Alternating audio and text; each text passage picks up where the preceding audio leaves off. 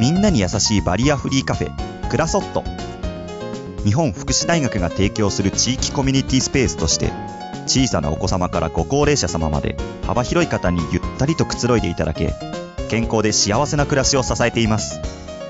キッズスペースも完備しママ会や習い事セミナーなどにご利用いただけるほか介護用補助具自助具の展示福祉機器の体験コーナーも設置しています。愛知県東海市。名鉄大田川駅すぐそば。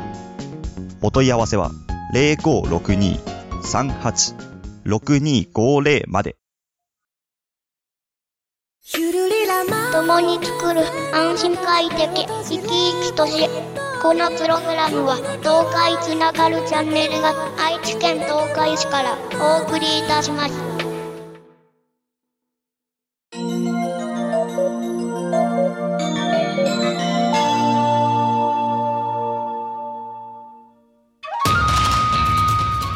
ローカルヒーローでお国自慢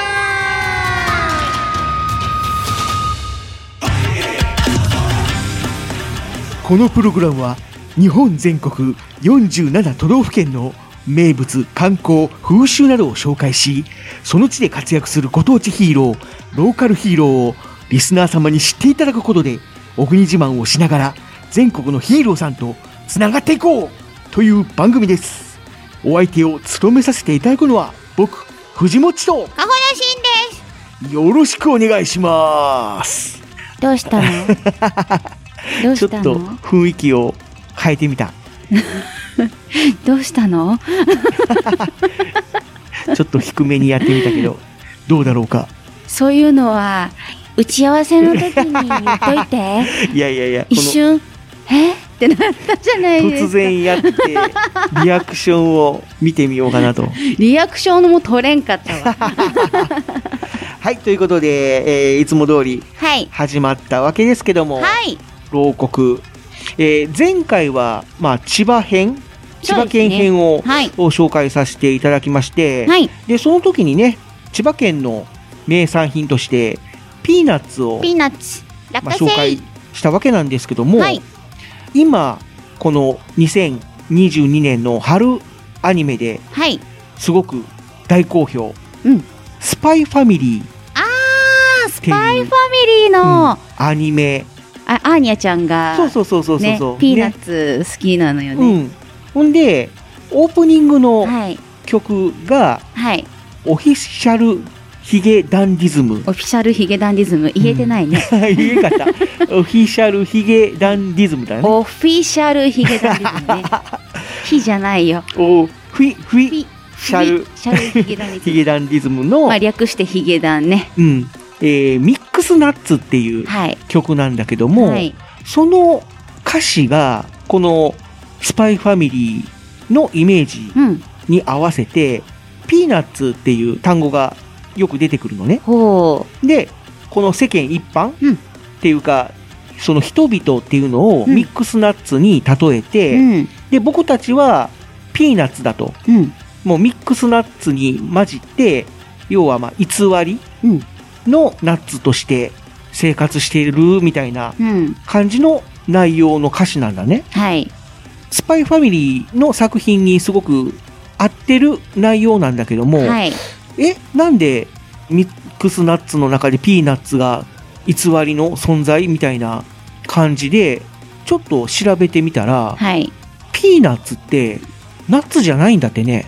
落花生うん、まあ、和名は落花生なんだけども、要はお豆さんなんだって。うんで、ナッツっていうのは木の実。うんだから木の上になるものでしょ？そうそうそうそうそう。で、なんで落花生っていうかというと、まあ、花が咲きます。はいで、受粉して花が散ります。そしたらピーナッツになっていくわけなんだけども、うんその時に地面の中に潜り込んでいくんだってね。へえ普通の、例えば大豆とか、うんああいうお豆さん、エンドウ豆とかは、みんな地上にできるけども、はい落花生に関しては、なぜか知らないけど、花が散ったら、そのまま茎っていうのかな、ツタがずーっと下に落ちていって、うん。地面の中に潜り込んでいくんだって。じゃがいもみたいね。いや、じゃがいもほら根っこじゃん。うん。ピーナッツはあくまでも花の部分うん。が実になるから、うん。本来はその別に地上にできてもいいんだろうけども、なぜか落花生に関してはそのまま地面に潜り込んで、うん。地面の中でピーナッツになる、落花生になるんだって。じゃがいもみたいだね。まあまあ、要は収穫するときは要は地面の中から掘り出すわけなんだけども、うん本当は仲間じゃないんだけども、うん。ナッツに紛れて生活して、まあ、入っていると。うん。っていうのをその作風に例えているといううん。歌詞の内容で初めてうん。知ったという。そのピーナッツはナッツ類ではないと。初めて知った前回千葉県編でね、うんピーナッツナッツだからみたいな話をちょこっとしたけども、うんいや実はナッツじゃないっていうのを、うんあそうだったんだって知ったっていう話。長いぜ。いやまあそのねアーナアーニャちゃんがそのちゃんと名前言ってあげてよ。今、大人気なんだから。アーニャちゃんはいがピーナッツが好きっていうのは、えそういう意味なのかなって思ったりはしたんだけども、うんでも作品よく見てみるとピーナッツだけじゃなくて、うん他のナッツも大好き。で食べてるから、うん。あ別に意味がないんかなっていうのはあるんだけども、オープニングでそういうそのオフィシャルヒゲダンディズムさんが、うん。スパイファミリーうのん。作品をイメージして、あの曲を作ったんだなって思うと、うん。いやーすごいなピーナッツからここまで膨らませたんだなっていう。うん、でも最近はその使われるアニメに合ったもの。だからその、えっ、と最近のアニメとかだとそのビースターズの。主題歌歌ってらっしゃる方とかも。確かねその世界観にぴったりのむーしろ主人公にぴったりの,、うん。あの歌詞。で曲を作られていたりっていうのがあるのでそういう。そのアニメ漫画のその作品に合わせてうん。曲を作るっていうところがなんか最近は多いかなっていうイメージです。そうだね。うん、今、大好評上映中のあの、話題作、あの、新ウルトラマン。そう新ウルトラマンももう、あの、米津玄師さんが。え米津玄師さんあです。米津、あれ、剣士って言うんだ。剣士って言います。米津玄師さん。本名です。はい。あのーね、M87 っていう曲をうん。作ったけども、すごい、その、ウルトラマンをイメージしてうん。作ったそうで、うん。でもねねすごいですよね。普通の一般の曲としてもうん。聴けて、なんていうのかな、一般の人もうん。あまりウルトラマンを意識せずに聞ける。聴ける曲に仕上がってるっていうのもありますし、ウルトラマンを知ってるとより楽しめる曲だぜっていう。うんうんうんうん。っていうね、うん。多いですね最近はね。ね、昔はタイアップ曲っていうと、もう本当に普通の一般の曲を強引に持ってき。そういう主題歌にしてるとか。なん、かそうなんだろう。その曲がその作品のために作られたっていうんじゃないんですけど、うん。その作品の雰囲気にこの曲が合ってたので使いましょうっていう風になってたんですよね以前はね。まあね。なんかちょっとににや似てるというかこの作品の雰囲気にぴったりなのでとか今後の展開がこの歌詞のような感じになりますよみたいな。うーん。そうあの作品側が寄り添ってたっていう感じではあるんですけど、まあそれだとマシだったんだけども、で全然今はもうイメージ違う曲うんが主題歌になったりとかもしてたからね、うんあったりはしますけど。昔は。でも今はもう曲側がもう作品に寄り添うみたいなだからもうほとんどあれですよね。昭和時代のアニメとか特撮系とか。まあね、昔はそういう、例えば主人公の名前連行とかね、うん。そういうロボットの名前連行とかっていうそのアニメの曲ですみたいな。今はね、そうじゃなくても、作品のイメージを歌詞に落とし込んでるっていうことで。う、そう。うーん。その作品ありきのその曲でみたいな感じになってますよね。ね、かつ、その、うん一般の人にもうん聞いてもらえてるっていう。スパイファミリーなんかはね、もうオープニング曲もオフィシャルヒゲダンジズムさんだけども言えてないね。うん、はい。エンディングテーマもねヒゲダンさん星野源さんうんさが歌ってたりとかして、一流、ね、ミュージシャンが。アニメのオープニングエンディング曲を手付け、手、てな、手なつけてるじゃない、えっと、手がけてるっていう。でも最近ね、有名なところとかも、ヒゲダンさんもそうですし、あとはキングヌーさんもとか、もねあのやっぱりアニメの主題歌うんうんうん使われてたりするし、あいみょんさんだったりとか、夜遊びさんとか、あのあたりもやっぱりアニメとか、使われてたりするんですごいよね、最近は。ありがたいですよねありがたいね。ナッツから離れたね。うんっていうね、ピーナッツからちょっといろいろと膨らみましたけども、うんはい、このおローカルヒーローでお国自慢、まあ、ハッシュタグ設けてるんですけども、えーこちらの方で今回、アポロさんがはい。この北海道編をはい。聞いてくださったとつぶやいてくださいまして、はい。ありがとうございましたで、この北海道編なんですけども、うん意外とね、北海道に住んでらっしゃる方から反応がうんうんうん多かったです。みた私も、いなねあの、今回は北海道ですよ、牢獄聞いてねっていううんツイートというかお知らせみたいなのをやりましたら、うん。ほとんどが北海道に住んでる人もしくは北海道に携わっている方がいいねリツイートしてくれたっていうのですね。本当にありがたいです。こののしんちゃんの北海道のお知り合いの人を聞いてくれたんかな？う。んわかんない。わかんない。まあまあまあまあ、いいけどもねをしてくれただけかもしれないけど。お知り合いの方もリツイートしてくれましたし、うん。あとはこの北海道をおすすめしてくれたエゾ戦記ビエイドさんがこのそのツイートに反応といいますか、あのご挨拶に来てくれまして、はいはいはい。はい、この度は取り上げていただきありがとうございました。うん。えーこの4月から、もしあの4月だったので、うん北海道編は、この4月から活動を本格始動しましたと。とてもいいタイミングになりましたことを感謝いたしますというふうにねねあのツイートというかご挨拶をいただきましてね、まだあありがとうごのざいます。ツイートした段階は、スーツができてなかったのかな？ですかね。でももうその挨拶の時にはもううん完全にしっかりとしたスーツを、あのまとっておりまして、でちょうどその苫小牧のコスプレイベントだったかな、うん。だったかそのいや苫小牧じゃないか。えっ、とお小樽のイベントだったか。まあ北海道って意外とコスプレイベント多いんですあよいろんなところで。うん。でそのコスプレイベントにそのビエイドさん参加されて出たんだね。はいうん。なんかいろんな方に声をかけて一緒にお写真撮っていただいたりっていうね、ねかなり本格的な、はい、本格的な活動をスタートしておりまして、ね今もうすごいツイートもいっぱいされてて、はい、されております。ありがとうございます。なんか、これからね、あの、北海道側も、まあ、まだまだコロナを、を引いてるところは、やっぱり多いんですけれども、うんイベントがね、ちょくちょく増えてきてはいるみたいなので、うんそういったところで、ビエイドさんと、ね、その、地元の方がね、交流できればなとは、私も思いますので、だね。はい、まあ、このまま何事もなくなく、言ってくれればいいんだけども。そうですね。うんまあ、その辺はもう、神の水を知るということで。はい、まあ皆さんもこう身近なところから予防といいますかね、そういったことをすれば、引き続き大丈夫だと思うので、気を抜かずにうんはい、気を抜かずにマスク外してもいいよって言われてもうん、しっかり確認した上で外したりつけたりするようにしましょう。そうだね。はい、まあ、引き続き気を緩めずにうん、ね、暮らしていきましょう。はい、ということで、えーローカルヒーローでお国自慢、略して牢国。今回もぜひ最後までお付き合いください。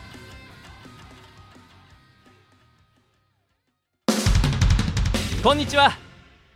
私は東京都江東区亀戸のヒーロー亀井ダーだ。亀戸の守護神羽亀様に仕える戦士だった私は羽亀様の命を受けてこの世界を守るヒーローになったんだ。悪の組織リラート団から平和を守るために仲間の白金タケル証言と力を合わせて戦っているんだ。君たちの応援が私たちの力になる。一緒に世界の平和を守っていこう。タートルスラッシュバスター。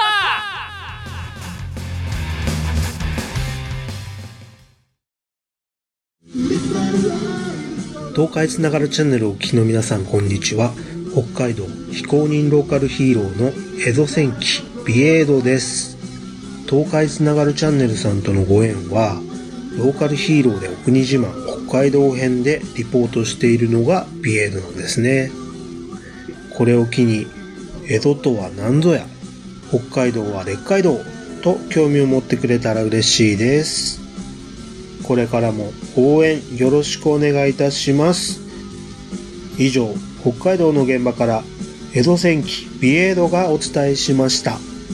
まったねー。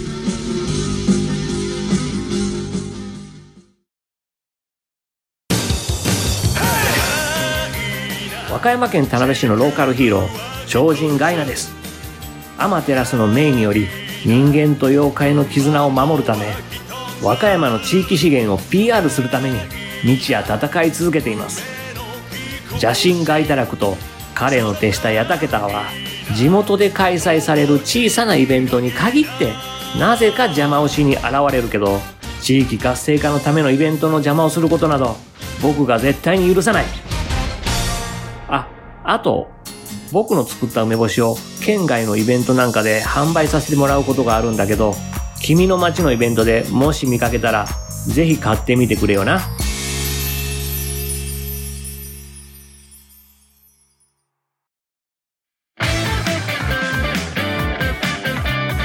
ローカルヒーローで、お国自慢前半トーク、お国自慢パートピーナッツバターピーナッツバター。うわ、ベトベト。ちょっと技を返してみました。それっぽい技を。ピーナッツバター。ピーナッツバターおーオープニングから。はいオープニングから。はい。はい。国自慢パート。ということで、今回今は、回は、石川県編。石川県 石川県編。はい、石川県編ということで。石川県ということで、はい。のしんちゃん、石川県っていうのは何かご縁があったりしましたか？石川県はですね、行ったことはございません。残念なら。がら。そっか。そう。結構ね、石川県は歴史のあるはい。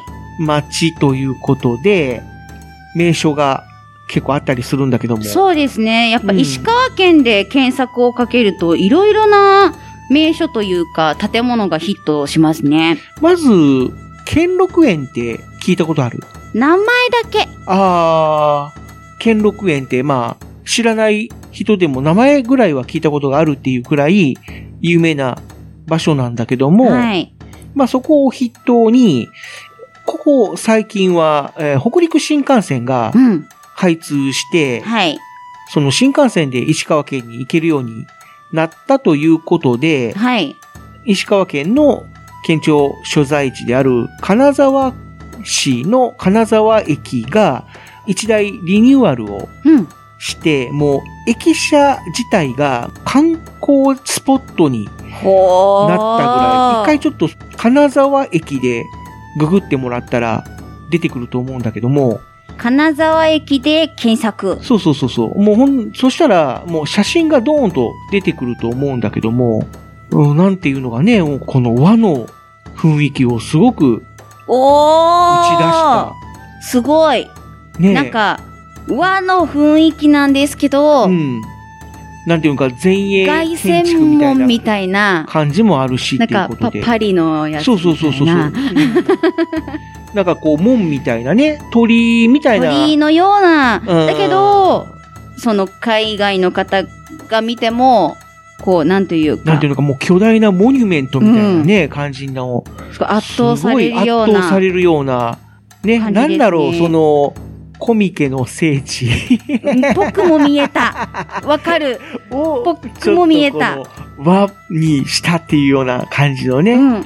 すごい、あのーすごい。あの入り口を言われてみれば、って感じ。ね、なんていうのかね、建築物のあるうん。駅になったということで、ですね。すごい。うんここでお写真撮ったら、やっぱり、映えねますね。まあ、それもあるし、うん。で、他にもね、聞いたことあるかな、加賀百万石っていう。ねよく、いろいろなね、うん。そういう歴史系の資料とか、うん漫画とかには結構そのワード出たりしますよね。ね、この加賀百万石って、どういう意味かわかる？加賀百万石っていうそのフレーズは聞いたことはあるけど、うん。その、国って何ぞってなったりする。感じああの、なんだろう、イメージとしては、その土地の大きさみたいなうん。イメージなんですけど、うん。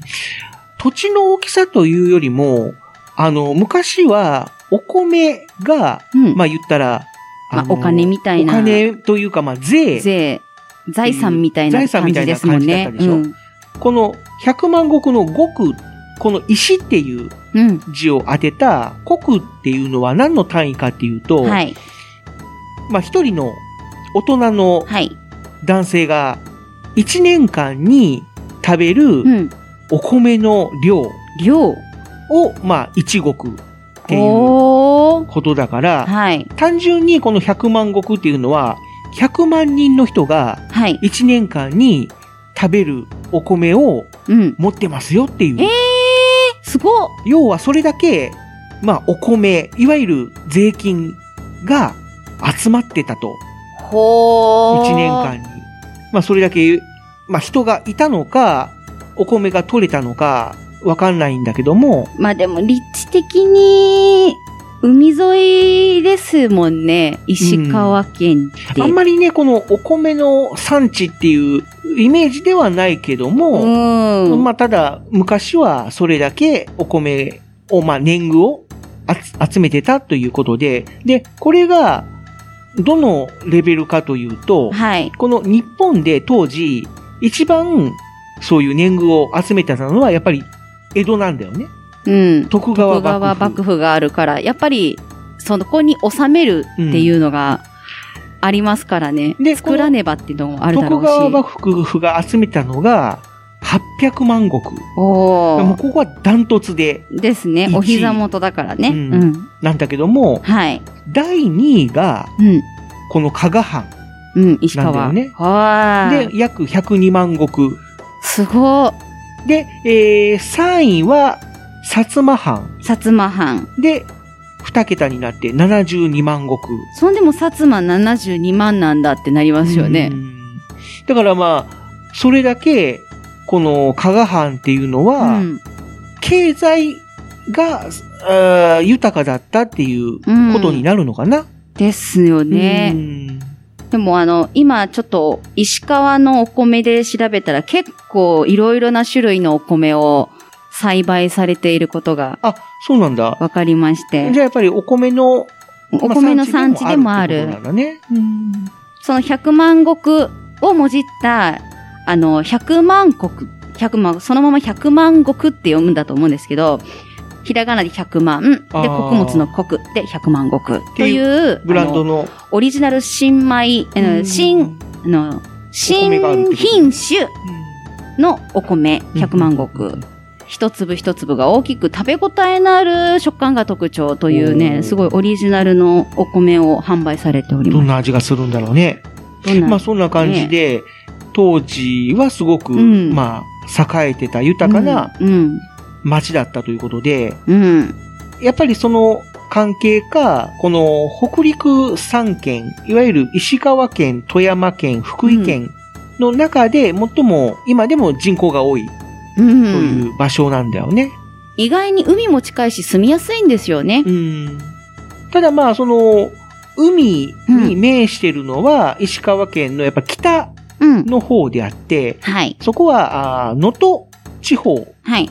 と言われているので、加賀とはちょっと違うんだけども、はい。南の方、要は海に 面してないところ。ところが、あー加賀藩うん。だったということだから、あの、どっちかっていうとやっぱ加賀藩の方がうん。栄えてたという感じになるのかな。うん。やっぱ、り海に面してると言っても日本海だから、はい。ちょっと厳しかったのかもしれないね。そうですうね。んただ、住みやすさで言うと、もう全国でもトップクラスらしくて、住みよさランキングっていうのがはい。あるんだけども、まあ全国ではい。いろいろ調査をして、日本で住みやすい場所はどこかっていうランキングがあるんだけども、はい。そのお2019年の版を見てみると、はい。上位20位までほう。で、えー7カ所おー、すごい。石川県がランクインしているということで、この2019年度に関しては、第1位が石川県の白山市。うん。で、第3位が野々市市。うん。第8位が能美市。うん。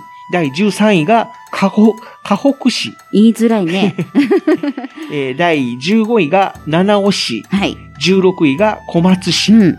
20位が金沢市ということで、はあ。まあね、かなり上位に石川県が入ってきてるということでもわかる通り、はい。すごく住みやすいうん。街ということがわかりますうね。ん。で、ちなみにあの、我らが愛知県、はい。この20位以内には全くランキングしておりません。住みづらいよ。だ 残念ながら。って、電車複雑やで。気づいてないかもしれないけど、地元民は。前回もちょっと話したけども、本当に。ちょっとね、南北にバーッとこう電車は走ってるんだけど、東西にほぼ繋がってないから。一回ね、名古屋とか金山の方に出そう。一てから、旦出てから、U ターンそう、U ターンしないといけないから、使いづらいんよ。えーまあそれ以外だったらもうバスとか、そ。ね、車を利用するしかないというううん。ことだから、まあ愛知県は車社会って言われてるんだろうけどね。うん。そういったのも含め、ちょっと住みやすいのか、住みづらいのかよくわからない、そんな状況になってますけれまあども。車があうんればね、まあ。車があればもう全然いいんだろうけ OK。うん。トヨタの膝元だからな。まあただ事故も多いという。その話題の流れで、それ出すんじゃないよまあまあ話を変えましょう。はい、変えまして。で、この石川県に関しては、はいまあさっきも言いました、北陸新幹線が開通したということで、うん。かなり交通の便も良くなって、はい。アクセスも良くなったということもあり、うん。また車で、えー移動するにしても、うん。高速道路を使えば、東京まで約6時間。大阪だと約4時間で行けるという車。場所なんだよね。すごー。これ、えー例えば名古屋に例えると、うん。名古屋だと東京まで約5時間、うん。大阪だったら3時間ちょっとというこうん、とだから、そんなもんですね。だからそれを考えると、もうほぼ、同じぐらいですもんね。うん同じぐらいかなっていううんところなので、まあ、片や、あーまあ、東海道というか、その、太平洋うん。よりで、片や、まあ、日本海よりっていう違いしかないっていう感じ。うん。なので、まあ、この住みやすさランキングでも上位にうん。来る街ということで、石川県に移住するっていうありかもね。のもね、一つの、まあ、手かもしれないようね。ん。うんで、えーまあ、先ほども言った通り、その、歴史のある街ということで、はい。やっぱりこの古き良き観光地とかも多くて、で、結構その小京都と言っても過言ではないようなはい。街並みとかも多かったり、主な観光地としては、例えば兼六園とか、うんまあ、金沢駅なんかもそうなんだけども、はい。金沢城っていうお城があって、その金沢城公園なんかもね、結構人気の観光スポットだったりしますし、はい。あとは有名なところとして、東茶屋街、うん。近江町市場、うん。21世紀美術館、21世紀美術館。えー千里浜渚ドライブウェイ、うん。能登島水族館はあ。とかね、結構いろいろ観光スポットがありまして、はい。で特にこの千里浜渚ドライブウェイっていうのは、はい。日本で唯一、うん。砂浜を車で走ることができる。場所らしいんだよね。だからドライブウェイっていう名前がついてるんだけども、うん普通のそういう整備された道路じゃなくて、うん。もうあの砂浜を車がバーッと走ることができるということで。ドライブがてら訪れる人も多かったり、映画とかうん。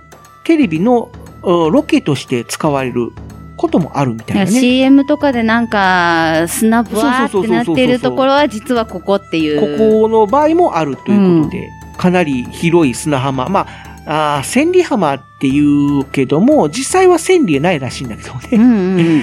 うん、そこまでは長くなくて、全長約80キロぐらいだったかな。うんまあ、それでもかなりありますねね、。えー長い道ということなんだけども、まあそういうう場所もありますよということで。であとは、えー、伝統文化。としては有名なのが、あの、加賀友禅っうん。ていう、聞いたことあるかな？はい。ああの着物うのん染め様式っていうのかな、うん。すごく美しい、えー柄のうん。入った着物が、まあ、有名だと。いやー、一度来てみたいもんだがね。まあ、高いんだろうけどもね。この身を売ったとしても 絶対に買えんで。身を売るって。例えね、例え。うんあとは、えー、輪島塗りうん、とかね。うん。うん。旧、くたに。あ、九谷焼き。うんうん。で、あと、まあ、金箔なんかもね、うん。まあ、盛んに行われているという。いいね。あとは、あー芸能文化としては、能楽うん。とか、加賀百万石祭大きいんでしょうね。り、ね、ね。とか、でか山っていう、いわゆるあの、出し祭り。うん。でか山っていうのが、まあ、その、出汁なんだですね、し、で、かなり大きなうん。出汁が、その、街中を走り回るみたいな、うんうんうんそういうお祭りがあったりとか、えで、えーお正月とかにね、よく出てくるあの、獅子舞。うん。うん、でもこの石川県の獅子舞っていうのはすごい種類が多いらしくて、うん。100種類以上あるという。ねえ、もうすごいカラフルというか、もういろんな獅子舞がばっこするような、うん。まあおお祭りもあったりするんだろうね。へえ、すごい楽しそうですね。で、あとはまあ名産品名産品。としては、加賀野菜うんっていうね。まあ、京都なんかでも京野菜って有名なんだけども、この加賀にも、この加賀野菜っていう、特有その。特有のお野菜があって、はい。で、えー主に、えー加賀レンコンはい。とか、加賀鶴豆、うん。金沢春菊、うん。加賀太きゅうり、うん。金沢一本太ネギ、いやー、いいっすね。赤髄木、うん。ヘタ紫ナス、うん。金時草、うん。二塚からしな、からしな。源助大根、うん。宇津木赤川甘栗かぼちゃ。など。これ面白いよねね。宇津木赤川甘草、えー甘栗かぼちゃ。言えてない。言えないけれども。このリズムが面白いね。うん。とかね、こういう独特のお野菜があって、はい。加賀野菜を使った加賀料理っていうのはもう石川県を代表するグルメだったりしてうね。ん。まあグルメは他にもあの、ジブニとか、うん。金沢カレー、美味しそう。金沢おでん、うん。かぶら寿司、うんうんうんうんハントンライスう、ん。うん。小松うどんなど。などが挙げられます。は金沢カレーなんかは最近ね、あの、名古屋でもね、金沢ゴーゴーカレーだっけ？い。ゴーゴーカリー。うん。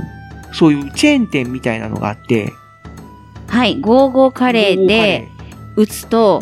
石川県ってそうそうそうそうそう出てきます。が、まあ、名古屋にも進出してたりとかするので、手軽に名古屋でも食べれるカレーで、うん。まあ、特徴としては、カレーって、まあ、普通は、その、瀬戸物というかね、まあ、その、白い、なんていうのか、カレーのお皿うん。で、えー出てくることが多いと思うんだけども、はいこ。の金沢カレーの特徴は、銀のお皿で出てくるんだよね。へえ。あ、本当だう。ん。で、カレーになぜか、キャベツの千切りがはい。乗って添ますえられていね。るというのはいがちょっと特徴なんだよ。乗ってますね。で、うんカレーの色が黒い。ちょっと黒っぽいんだよね。黒い。ほんで、カツカレーなんかがすごい人気で、そうですね。あの、画像検索をすると、うん一番最初に出てきます。カツカレー。うんうんうん。っていうね、うんちょっと独特のカレーライスがあったりとかい。やー、これは食欲そそりますね。あと特徴的なのが、ハントンライスかな。ハントンライス。うん。ハントンライスは、なんていうのかな、見た目は、オムライスに似てる。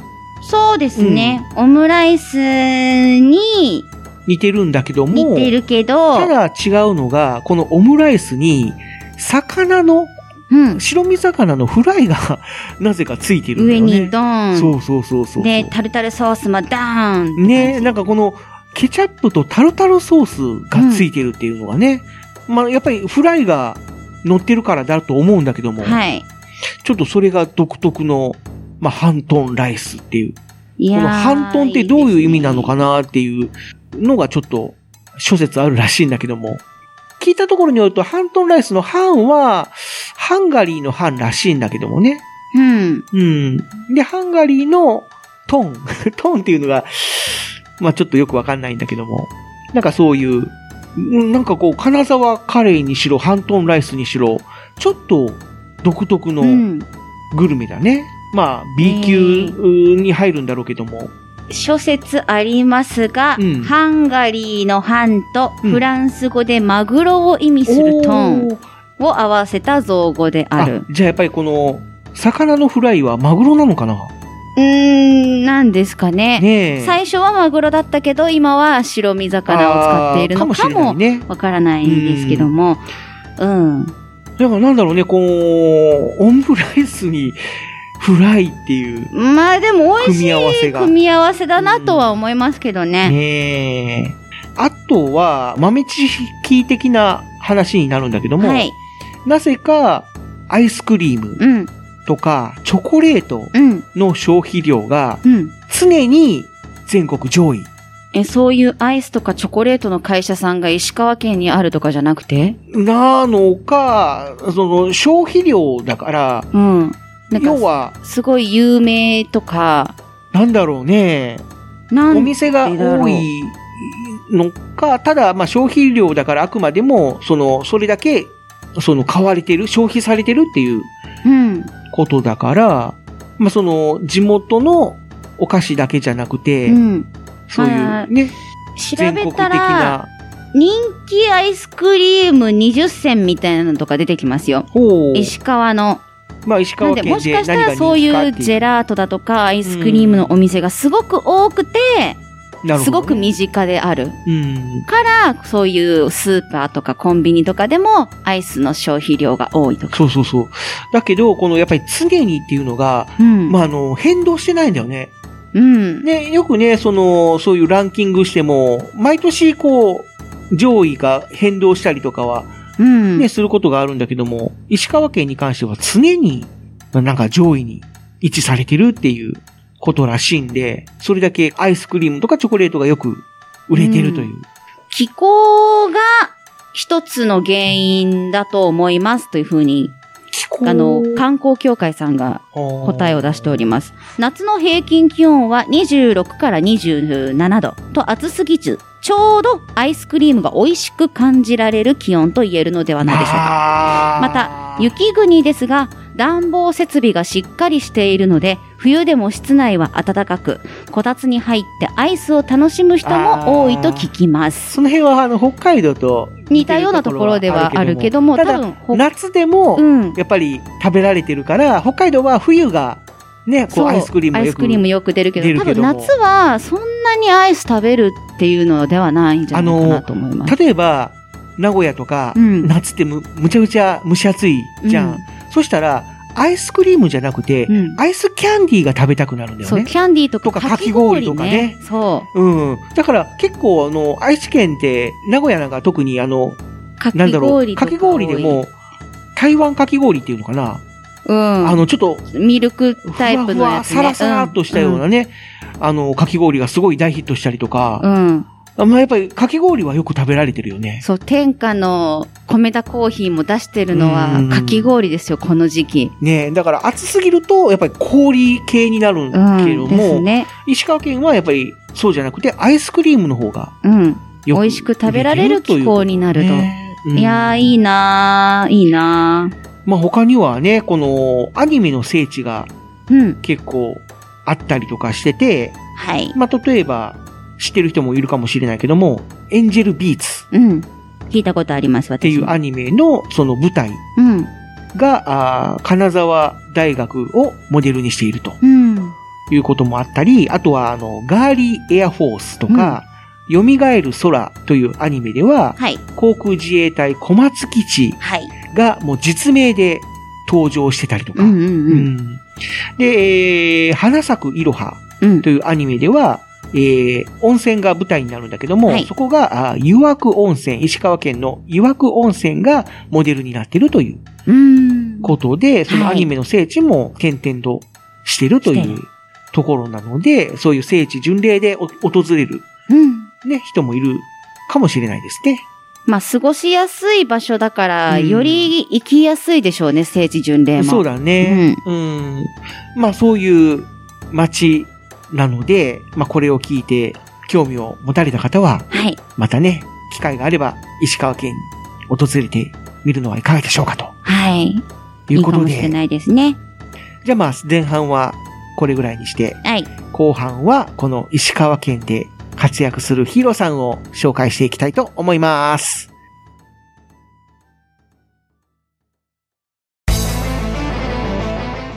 こんにちは僕の名前はスラウザーみんなはリアルライフヒーローって知ってるかな？リアルライフヒーローは空を飛んだり光線を放ったり巨大化して怪獣と戦ったり。なんてことはできないんだよね。でも特別な力を持たない人たちが自分にできることで地域に貢献しようとしているとてもかっこいいヒーローたちなんだよ。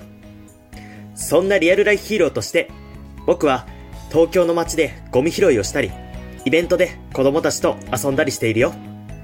だから、今、身近な友達や家族が困っていたり、街のポイ捨てを見かけたりしたら、君も一歩踏み出してみよう。誰かのために行動する勇気があれば、君もヒーローだ。リアルライフヒーロー、アッセンブル。天性合心とやあみんな。僕は八王子のヒーロー元気だ J だ。君は高尾山って山を知ってるかな？高尾山はミシュランから三つ星を獲得した世界で一番登山者数が多い山なんだ。僕はその高尾山のカラス天狗が人間の持つ誰かを守りたい何かを守りたいっていう心と天性合心の術で結びついて現れるヒーローなんだ。そして八王子の観光 PR 特集として八王子のテーマソング「僕らの八王子」をみんなと踊って広めているぞ。さあ君も僕と天性合心。笑顔が絶えないこの街で僕ら生きてく。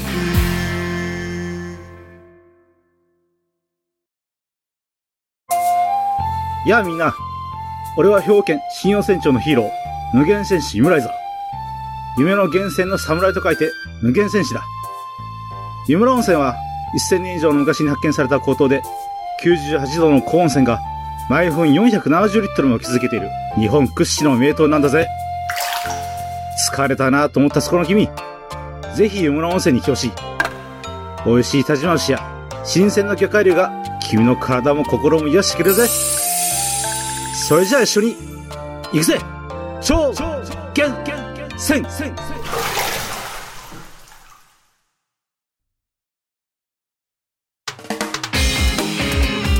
ローカルヒーローで、お国島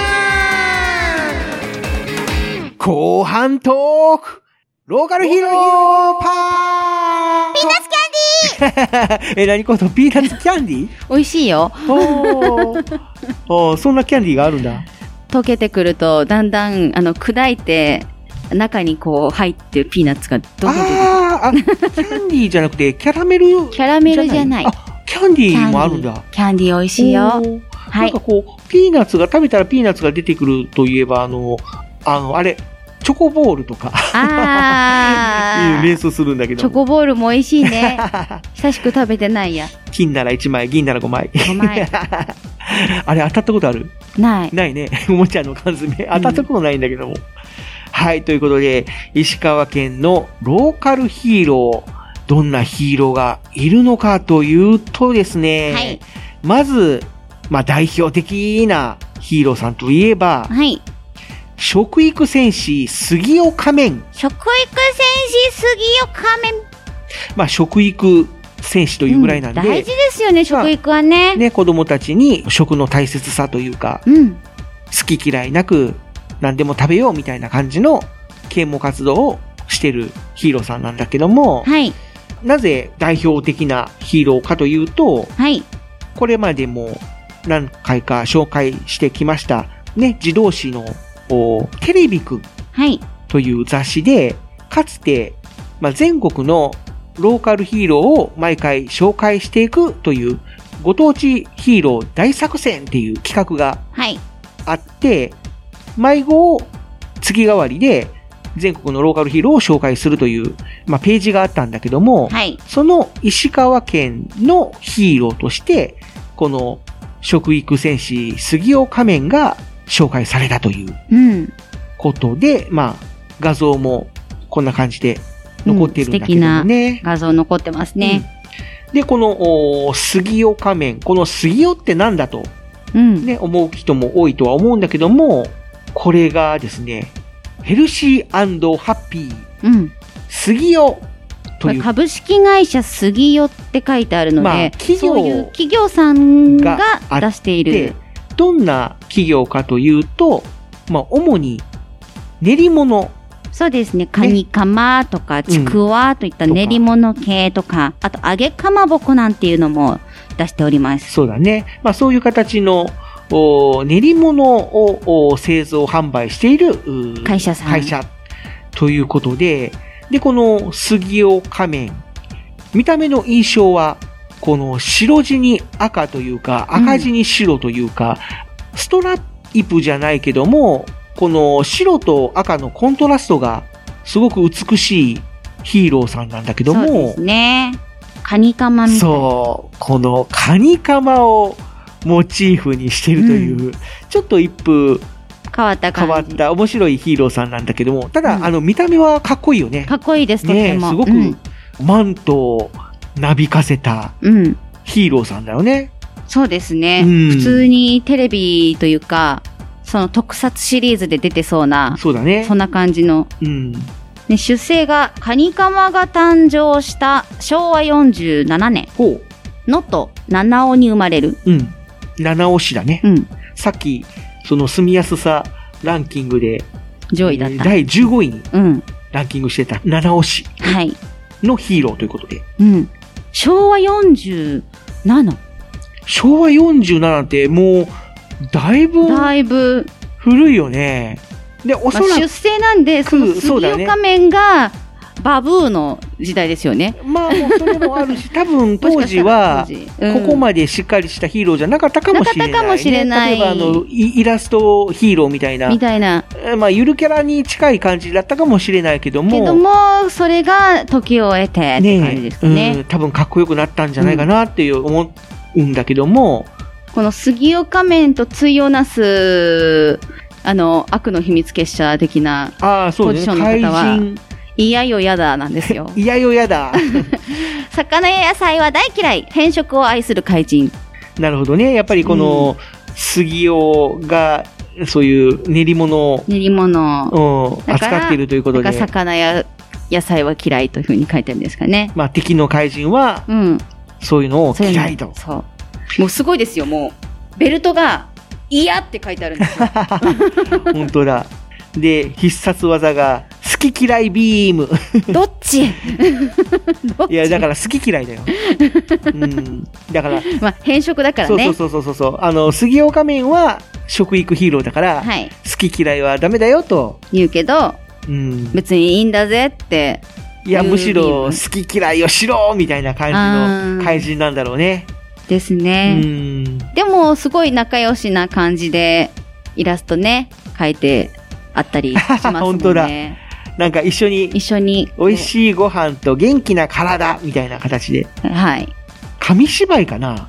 ですかね。なんかそんな感じ面はおの。米食べてるけど、あの、いやよやださんは、あの、飴ちゃん食べてます。ああ、そうだね。甘いもんばっかり食べると、ね、体に良くないよ、みたいな。とか。うん。あとなんかこう、漫画展開もしてるみたいだね。そうですね。まあ、それもあって、まあ、代表的なもヒーローさんとも言われてるのかもしれないですね。すごい、なんか優しいタッチでイラストが 展開されていて。実際のヒーローさんはマスクでね、顔が覆われてるけども、はい。漫画とかイラストの杉尾仮面さんは口が動いてます。普通にねちゃんとしっかり。いろんな表情があるね。うん。うん、笑ったり、困ったり、びっくりしたりみたいな感じの。なんかこういうのがあると、やっぱり親しみが湧きやすいですね。だからやっぱりこういうね、ヒーローを通して子供たちに食の大切さっていうのを教えてるんだろうね。そうですね。なんか、やっぱりアイドルさんとは違った、その熱さを感じるんじゃないですかね。うん食育戦士、杉尾仮面、こういうローカルヒーロー系は。そうだね。面白い。あのーうん子供たちをお菓子しか食べないようにしてやるだそうはさせんご飯はバランスよく食べるものだっていうやりとりがね。大事。大事だよ、これ。本当にお菓子ばっか食べてるとね、足腰立たなくなるぜ。マジで。はい。立ち上がれなくなるから、みんなこれ。本当に。ね、杉尾仮面のそ導きに、うん、しっかりね、こう合わせて合わせて。しっかりとしたバランスのいい食事を心がけるようにしましょう。はい。かっけになっても知らないよ。はい。えー続いてのヒーローさんは、えー、加賀戦士野菜だ。野菜だ。野菜ということで、やっぱり加賀野菜菜を、イメージしてるんですかね。するヒーローさんなんだろうかね。まあ、情報としていただいているツイッターのアカウントを見る限りだと、すごい爽やかな緑色とうん黄色というか、金色、そして白を基調としたスーツを着。てらっしゃる。この、サムネの、ね、この、サムネはこうギューッとちっちゃくなってるんだけども、はいその第一印象的には、あの、元気だ J さんにうん、ちょっと似てる感じね。似てる感じのカラーリングだよね。はい。緑とお白と金みたいな。うん。で、えー加賀戦士やサイダーさん、プロフィールとしては、はいあ石川県金沢市の森本地区を中心に活動する地域非公認のご当地ヒーロー。はい。石川の野菜の平和を守るため、日夜戦うローカルヒーロー。うん。森本駅前、武蔵屋食堂はい。で、人間に紛れて仕事をしていますと。仕事してるんか。ええまあ、その、で、えー YouTube で番組公開中ということで、YouTube 展開もしていると。画像とか見ると、うんその、武蔵屋食堂さんの前で、ちゃんとその、食堂のユニフォームを着た、あの、あー野菜ダーさんが、野菜ダーの、お写真を撮ってます。いわゆる顔だけヒーローみたいな形で、首から下は違います。これ、これは違います。あの、野菜ダーさんです、ちゃんと。顔だけヒーローじゃない、野菜ダーさん。いや、まあまあ、人間にイメージは、人間に紛れて、たと、あの、仕事してるから。はい。まあ人間に紛れて仕事するときは、はこんな感じ。首から下が普通の人みたいな。でもこの野菜ダーさんのツイートを見てると、本当に飯してるかっていうぐらい。本当に、美味しそうな、のとか、ねえ、その、なんだろう、食べ物の画像おがいっぱい。正月とかだと、おせちのお写真載せてたりとか、あー美味しそう。やべえ。いや、一人暮らしとか二人暮らしだと、おせち食べないじゃないですか。まあねそうこういうの見ると、いいなって思いますよね。まあねあー食べたいな。はい、えー、野菜戦士、えじゃなかった。加賀戦士、野菜だ。気になる方は、ぜひ、ツイッターをチェックしてみてください。はい、ぜひよろしくお願いします。続きまして、ゲンゾイヤゲンゾイヤこれはですね、プロサッカーチーム、プロサッカーチーム、えースウェーゲン金沢、スウェーゲン金沢の公式キャラクターということで、はい。で、え面白いのが、はい。このスウェーゲン金沢うん。には、この玄蔵くんっていうマスコットキャラクタなんか鳥さんのような、すごい可愛らしいというか、ちょっとなんかこのしい感じの。ー、石川県の県庁が、まあ、県の鳥が犬ワシらしいので、この犬ワシをモチーフにした、えー、ゆるキャラというか、マスコットキャラクターがうんマスコットキャラクター。いるんだけども、この玄蔵くんが、このスウェーゲン金沢がピンチの時に、ピンチの時に、なんとヒーローに変身する。すごっということで、で、このヒーローに変身した姿が玄蔵や。はかっこいいね。かっこいいね。やっぱりね、この玄蔵くんがモチーフということで、この目から上の部分、おでこの部分は、この玄蔵くんのね、犬犬足の、部分が、あうんの、ねデザインされてるんだけども、ねそっから下がやっぱりヒーローになってくるよね。ヒーローですね。いや、これかっこよかっこいいね。めちゃめちゃかっこいいよね。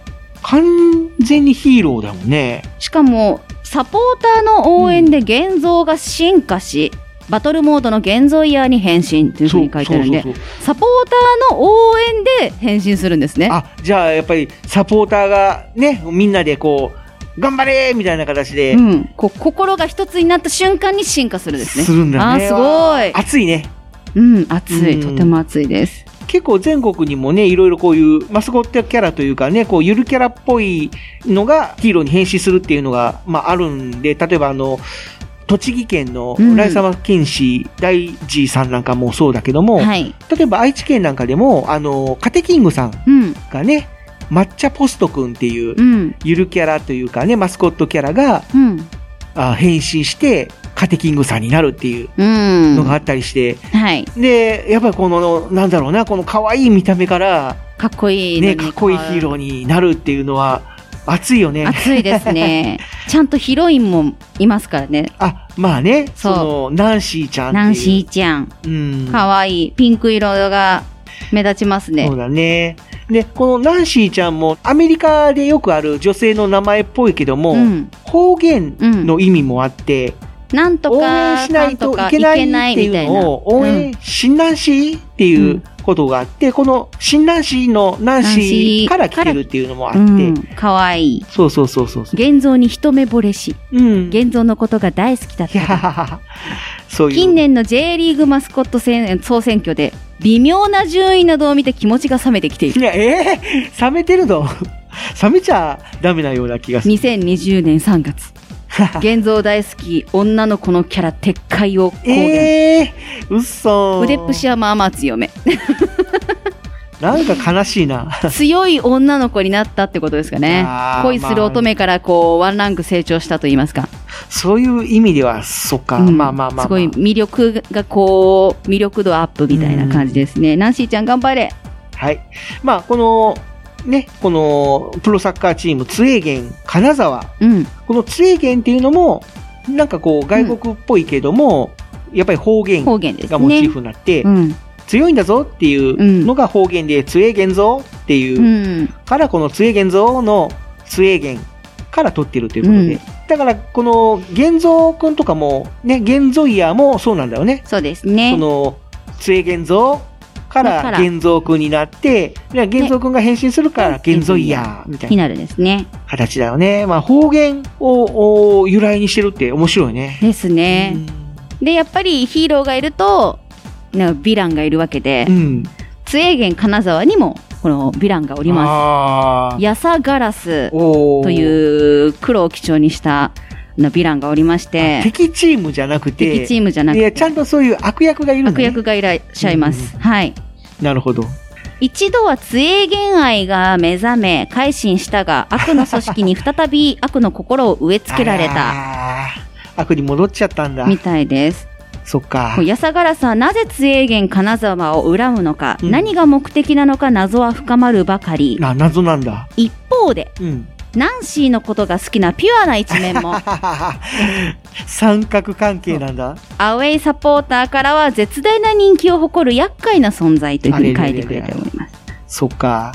ね、じゃあゲンゾイヤーとヤサガラスはまた永遠のライバルというふうにね、書いてくれてますがじゃあ。やっぱりこの試合と試合の合間とか、ハハーフタイムとかで、なんかそういうヒーローショーっぽいことをしたりするのかな？そうですかね。うん。いやー、一途な面もあると。ピュアなところが。こういうところが多分、そのサポーターから人気があるのかもしれないですね。石川県に住んでると知ってる人いるんだろうか、かもしれないですね。もし知ってる人がいたらなんかこう、意見欲しいよね。ですね。うんどんな感じなんだよっていう、近くで見た感じ、こんな感じだよっていうのがあれば、ぜひ教えてほしいですね。はい。えー続きまして、朝鬼戦隊マイハート。朝鬼戦隊マイハート。うん。この朝鬼っていうのは、その、あの、なんていうのかな、赤鬼とか青鬼の鬼じゃなくて、じゃなくて、おにぎりのうん。鬼ということで。朝におにぎりを食べようの朝鬼ですね。ね。まあ、あのーなんだろう。普通に朝ごはんうん。としておにぎりを食べようっていうことだと思うんだけども、はい。えーこのマイハート、このマイハートっていう部分が、うん。おにぎりメーカうん。ーの会社の名前。名前と一緒ということで、この朝鬼戦隊マイハート、うん。まあ、全国でも放送されているズームインスーパはい。ーという番組のうん。まあ、あの、ズームインスーパーっていうのは全国展開してる番組なんだけども、はい。そのニュースとかはい。天気予報とかになると、地方で変わってくるっていうね。ね。うん、だから、愛知県だったら愛知の、うん、天気。まあ、天気っていうかね、その愛知のところのあ独自の、うん、情報に変わって。あー情報に変わるしっていうことで、この石川県でも、当然その石川県の、えー天気とか情報のところに切り替わるんだけども、そこで放送されるショート番組みたいな感じなんだよね。うん。だから、なんていうのかな、こうヒーローが最初出てきてわちゃわちゃするんだけども、その後に普通に石川県の天気予報が流れたりとかはい。して、で、その様子は、あー YouTube でもうん。見ることができるということで、すごいクオリティの高い。ねえこの動画ぜひ一回見てほしいね。いや、本当に、うん。実際に、その、東映さん、だから特撮とかでよく活躍されている会社さんですけども、その東映さんが、そのキャスティングして、撮影してっていう風にやったんじゃないかって思うぐらいすごいクオリティの高い、面白い動画になってて、うんあのね、メカが出てくるんだよ。面白いですよね、3本当に。体のメカが出てきて、それが合体して、びっくりしたんですよ。巨大ロボットになるんだよね。本当に、え、メメカ？みたいな。だから、見た目はすごい緩い緩い感じ。の、なんだろうね、そう。あの、顔の部分が炊飯器とか、うん。あとえっ、とねレッドとブルーが炊飯器で、うん。イエローがかまどよかま、のかかま、お釜なんだよね。なんだろう、あの、ご飯を炊くお釜のモチーフ。ねややっぱおにぎりだから、だから、ご飯を炊炊く。く、うん、ものが頭になってる、まあデザインモチーフになってるんだろうけども、うん。ですこの面白いデザインで。おレッドとイエローは男性だけども、ブルーは女性ということで、この3人の赤、青、黄色のヒーローが敵と戦いながら、まあおにぎりを食べようみたいな形のミニドラマみたいな感じになってて、そのあ一連の、えードラマが終わると、石川県の天気予報が、流れるみたいな。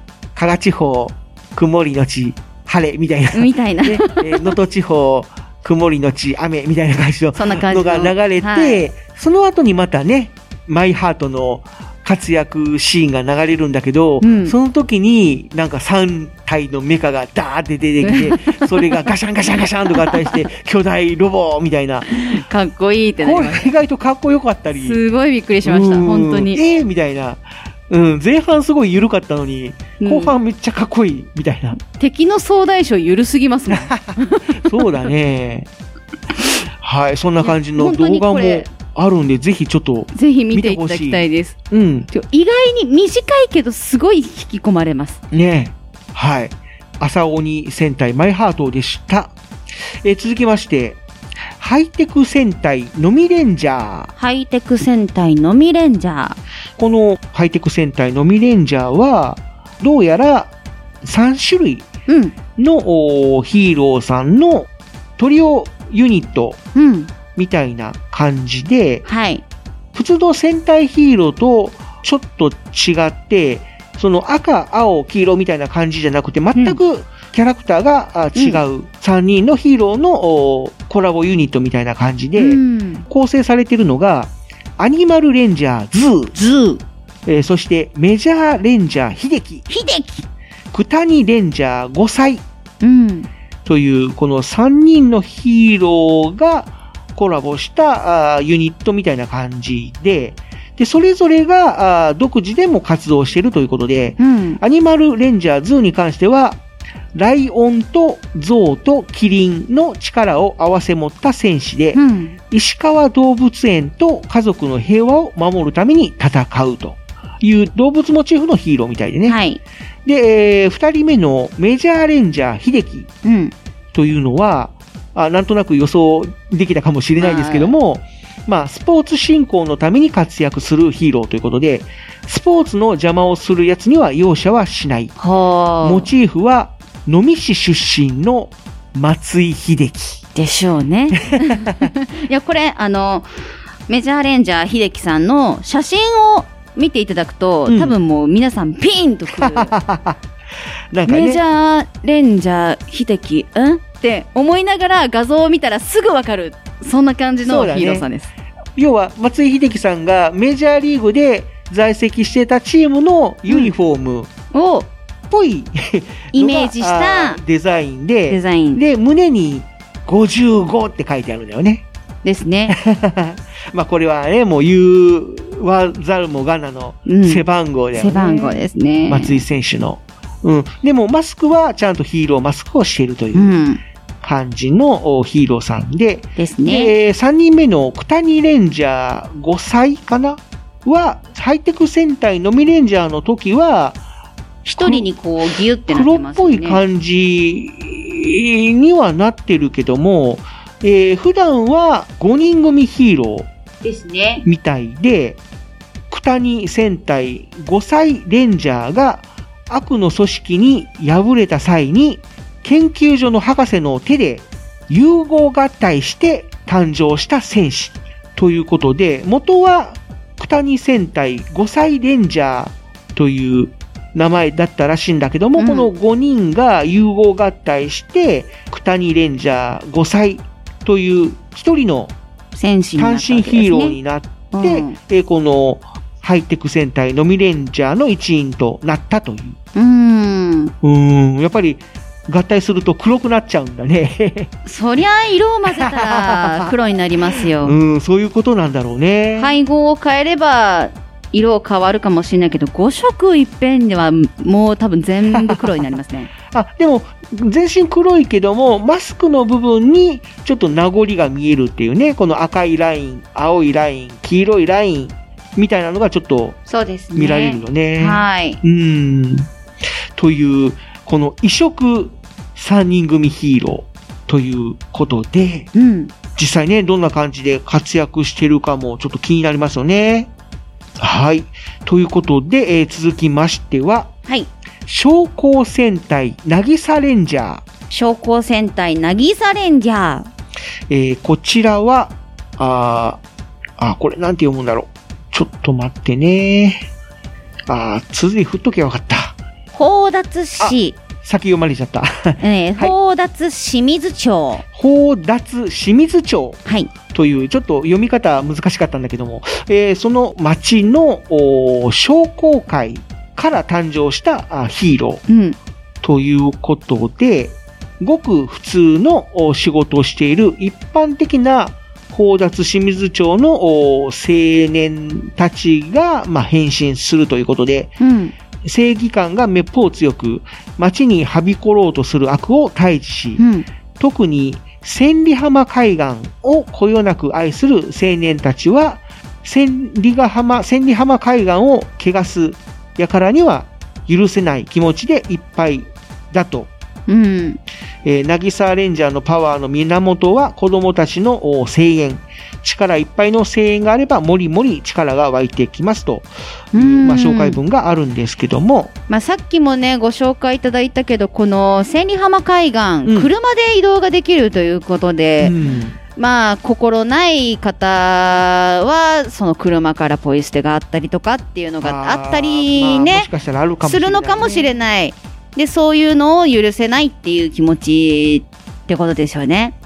もしかしたら、リアルライフヒーロー的なみみたいな、通訳もおあるのかもしれないねかもしれないね。うん画像検索してみると、赤、青、黄色の3人のはい。ヒーローがどうやら活躍してるみたいな感じだね。うん。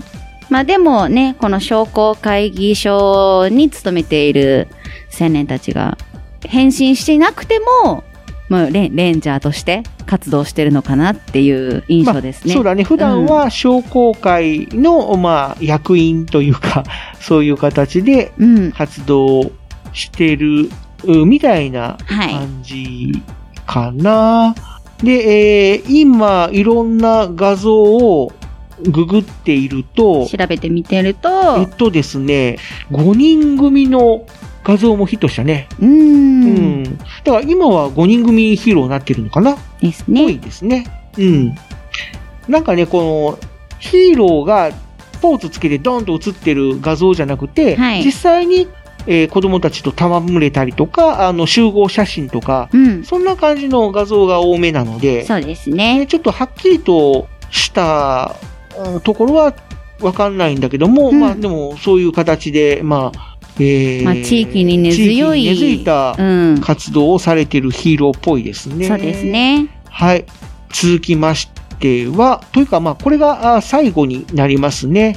え最後にご紹介するのは、加賀の雪之丞、うん。加賀の雪之丞かな？ですかね。というお名前で、名前はすごく和風だけども、はい。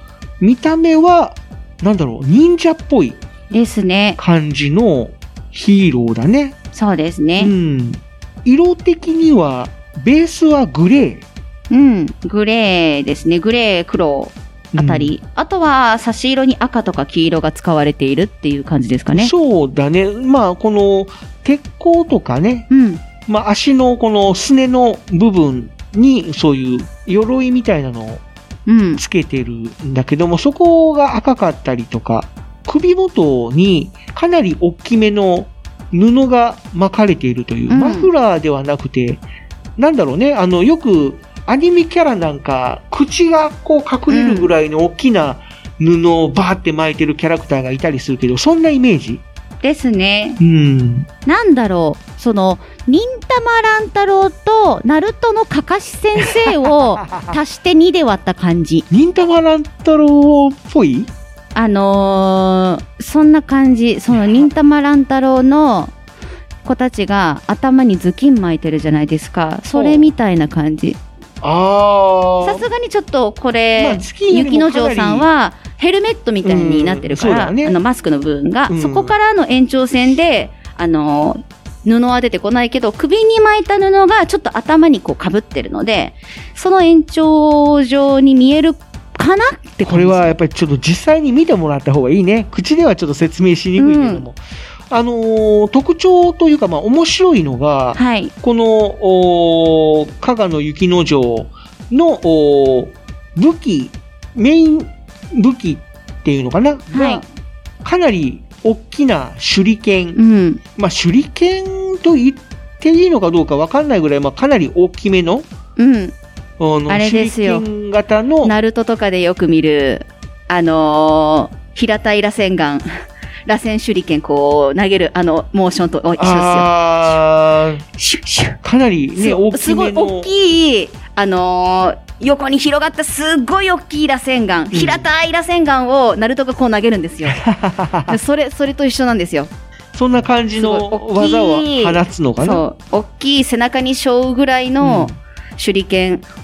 ナルトを読み返せ でかいし、でかい手裏剣に変わる武器もたくさん出てる まあ、この手裏剣なんだけども、はいこの刃の部分が、なんと、石川県の形をしてるんだよね。細かいですよね。ねえ。この石川県の剣の形を刃に見立てて、これを4つつなげたら、うん手裏剣に見えるぞということで、うん。デザインされたのかもしれないけどですも。ね。で、この加賀の雪之丞さんは、紹介文を読むと、金沢市には通称忍者寺と呼ばれる場所があり、前田利家が加賀忍軍をか、えー加賀忍軍と呼ばれる忍者集団を持っていたということなの忍で者、集団を持っていたということから忍者キャラになったと。うん。で、えーご当地色を強くするために各パーツに伝統工芸品を意識したパーツが施されていると。はい。で、例えばこの肩のパーツの部分は輪島塗り。うん。膝とか手の黄色いパーツは雪吊り。うん。で、腰の布の部分は加賀友禅。はい。ベルトの家紋は前だけの家紋。うん。手裏剣は、あさっきも言った通り、石川県の剣の形。うん。で、えーマントの模様は、剣の花、黒百合。はい。という、本当に全身に、この、石川県のおデザインモチーフが施されているという、かつ、かっこいい、ですね。ヒーローさんですね。で、えーこのお紹介文には、この CG モデリング的な感じの画像しかちょっとないので、この実際に造形されて活動されている姿もちょっと見てみたいよね。そうですね。あるのかな？多分これ、あの、3D モデルのやつで、勝手にっていうと言い方が悪いんですけども、石川県にはゆるキャラがたくさんいるから、ご当地ヒーローっていたっけな？よし、俺が作っちゃるみたいな、そんなノリで 3D のやつを使って作られたのかな、デザインされたのかな？って感じですかねまだ今のとこ。ろはデザインだけっていう感じなのかな？だと思います。だから、多分その作り手さんとしては、もう満足をしている可能性があります。いや、これをね、ぜひ、あのーこれ、これで満足せずに。活動スタート、もしくは、これをモチーフっていうか、これをしっかり観察して、どなたかコスプレを。コスプレかい いや、だって、実際に活動ってなるともうすごい大変だと思うんで、一旦、形になったものをコスプレイヤーさんがやって、どんな風に見えるぞみたいな。なのできればコスプレイヤーさんはちょっとあの引き締まった感じの細い人じゃなくて ちょっとだけちょ引き締まった感じの方でお願いします。まあのしんちゃんが好きそうな。やっぱりあの 鏡軍だから、細すぎちゃダメなんですよ。わかりますかここは？はいはいはい。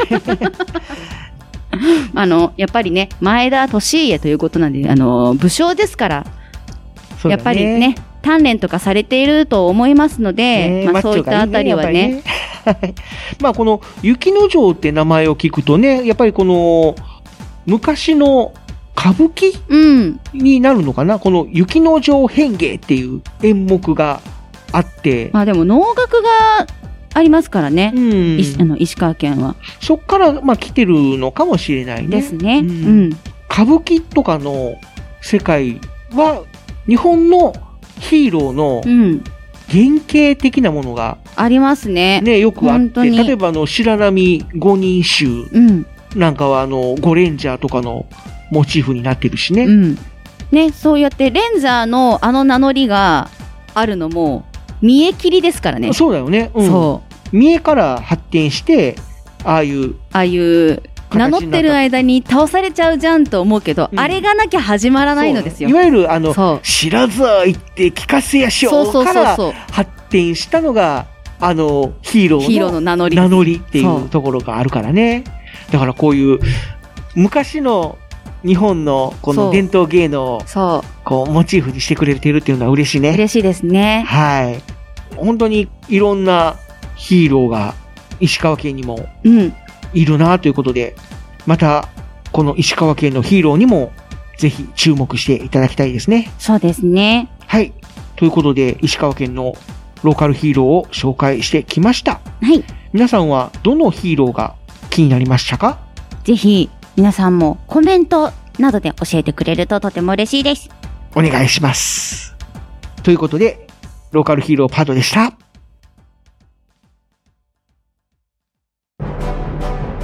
どうも真っ赤に燃えるリコピンパワートマトケージトマティーンです私はラッサーダ星というサラダの星からやってきてそこにあるベジタブル銀河警察に所属しているトマトケージっていうものなんやけどえー何が目的で地球にやってきたかというと、地球にある天下の台所、大阪と呼ばれるところで、えー野菜撲滅計画を立てているメタボリック将軍という太ったおっさんを追っかけて、地球にやってまいりました。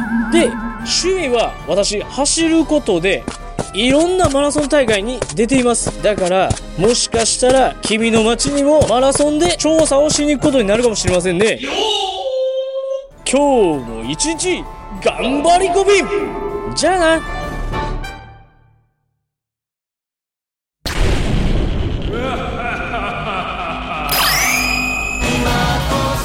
俺は秋田県横手市のご当地ヒーロー正気神シャイニンガーだ。悪の組織ダークアーミーから横手の街の笑顔と平和を守っている。もしダークアーミーを見つけたらいつでも俺を呼んでくれ。俺の自慢の武器シャイニングソードといぶりがっこん棒でダークアーミーたちをやっつけるぜ。横手の笑顔と平和は俺が守る。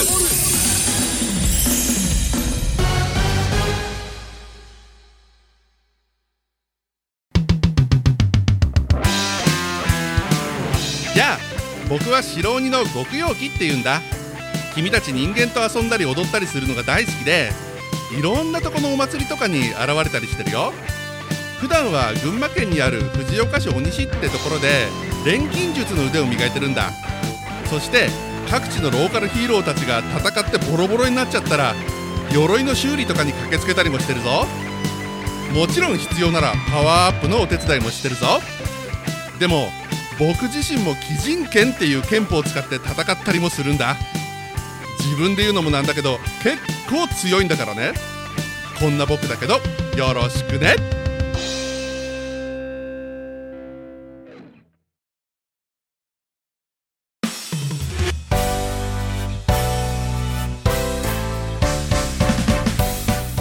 エンディング。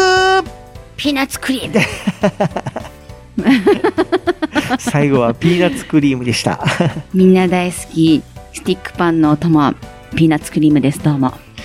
あんまりピーナッツクリーム使わないけどな。えー、だってよく出るこのピーナッツクリーム。うん。サンドしてあるやつあるじゃないですか薄い茶色っぽいやつね。そうそう、うん。いろんな会社さんがパンの会社さんが出してるあれですよ。あーピーナッツ。美味しいでしょ？ピーナッツ、まあ美味しいね。はい。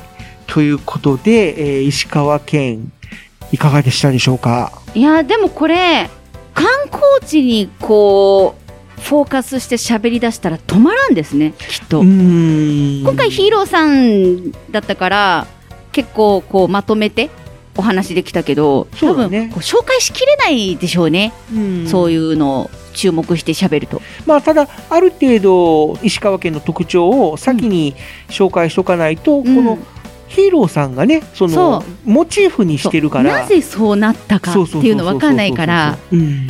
ただうまくこうまとめてあれっていう感じだったんでその国のお国自慢パートナー、そういうのを取っ払った瞬間に多分もう止まらんぐらいこう話が続いちゃいそうですよね。そうだね、うんだからまあ、プライベートとかだったら、もう延々と。延々と喋るかもしれないね喋っちゃうかもしれないけども。石川県住みの人旅行行った人さあみたいな そんな感じのノリにいけそうですね。うん今回の調査とかでね、画像とかいろいろ調べさせていただいて、うんああ、なんかすごい綺麗な場所だなとか、まあ、兼六園とかもそうだし、他のところに関しても、和のそのモチーフとかをそう雰囲ね、ふんだんに、うん。えー入ってたりとか、やっぱり前田利家が築いた城下町っていう、うん。その由来もあるから、うん。昔から続いた文化とかもあるし、まあ住みやすい場所だったりするんだろうな、みたいな。そうですね。うん。まあ、愛妻家でも、ね、評判だったんですもんね、年家の方は。あ、そうなんだ。そう。生涯で確か一人だけだったと思います、夫の奥様。なんか当時の戦国武将としては珍しい、ね。珍しい方だったと思います。おまっちゃん。やっぱり、なんかこう、一夫多妻制っていうイメージがあるけどもね。うん。うん、そっかそっか。もしかしたらそういった面でも、なんかちょっとご利益と言いますか、なんかそういうのをこう意識して旅行に行くカップルとかご夫婦がいるのかもわからないですよね。もしかしたらうんあるのかもしれない。そういう弦を担ぐというか、なんかそういうのがあるかもしれない、ねかもしれないですね。はい。ということで、じゃあ、次回特集する都道府県を決めていきたいと思います。はい。まあ、今回も、おルーレットでリクエストは特になかったので、寂しいこと言うなよ。そういうの言わんでええんじゃ。はい、ルーレットを回していきたいと思いますので、じゃあまた、いつものように、のしんちゃん、掛け声よろしくお願いします。それでは、出陣出陣じゃううう 押して、早く。いきますポチッいや最近私戦国系の漫画をよく買いあさり読むんですけれどもその中で、うん。結構面白いな続きが気になるなと思って最近、あのよく読んでいるのがが、ありましてその本のタイトルがですね、戦国小町クロータンっていう作品があるんですけどもこちらそう小町ということは女の子？そう女の子が主人公です。しずこちゃんというしあの女の子の主人公が静香ちゃん？しずこあ、しずこか。のび太さんのエッチじゃない方ね。違います。女子高生がなんと戦国時代てかの織田信長が生きている時代にタイムトリップと言います。かタイムスリップ。そうしちゃうんですよ。でその子は農業女子ということで農業？そう。畑を耕す力。もうこの農業の力を使ってあなたの力になります。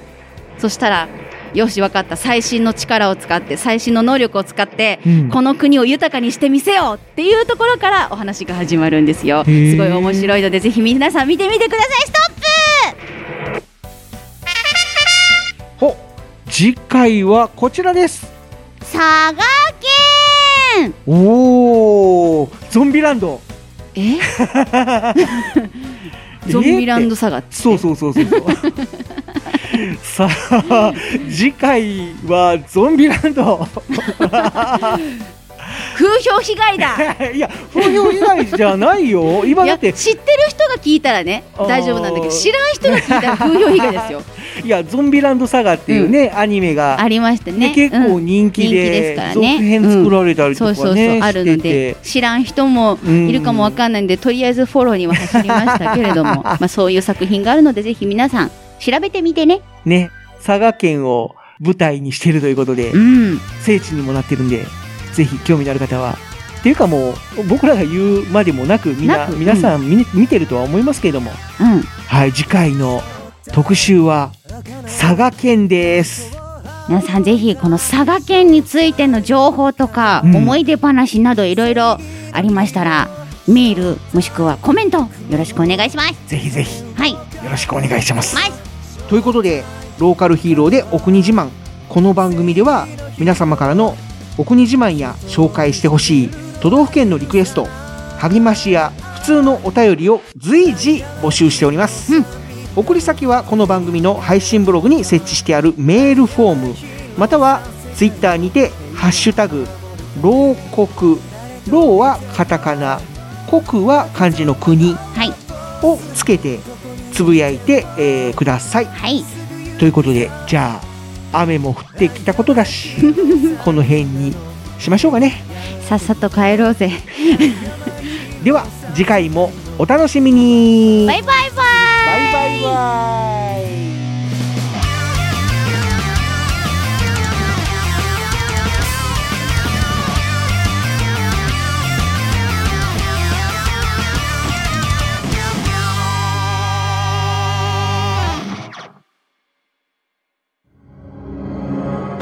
鉄の町愛知県東海市が今危険にさらされている。この町は俺が守る。フラットインイン。私は地中深くにある鉄の国パイロニアスから愛知県東海市にやってきた。俺が東海座？この町に新たなヒーローが誕生した。私に力を貸してほしい鉄の絆で結ばれた戦士の戦いが今始まる鉄鋼戦士東海座地域限定で人知らず活躍中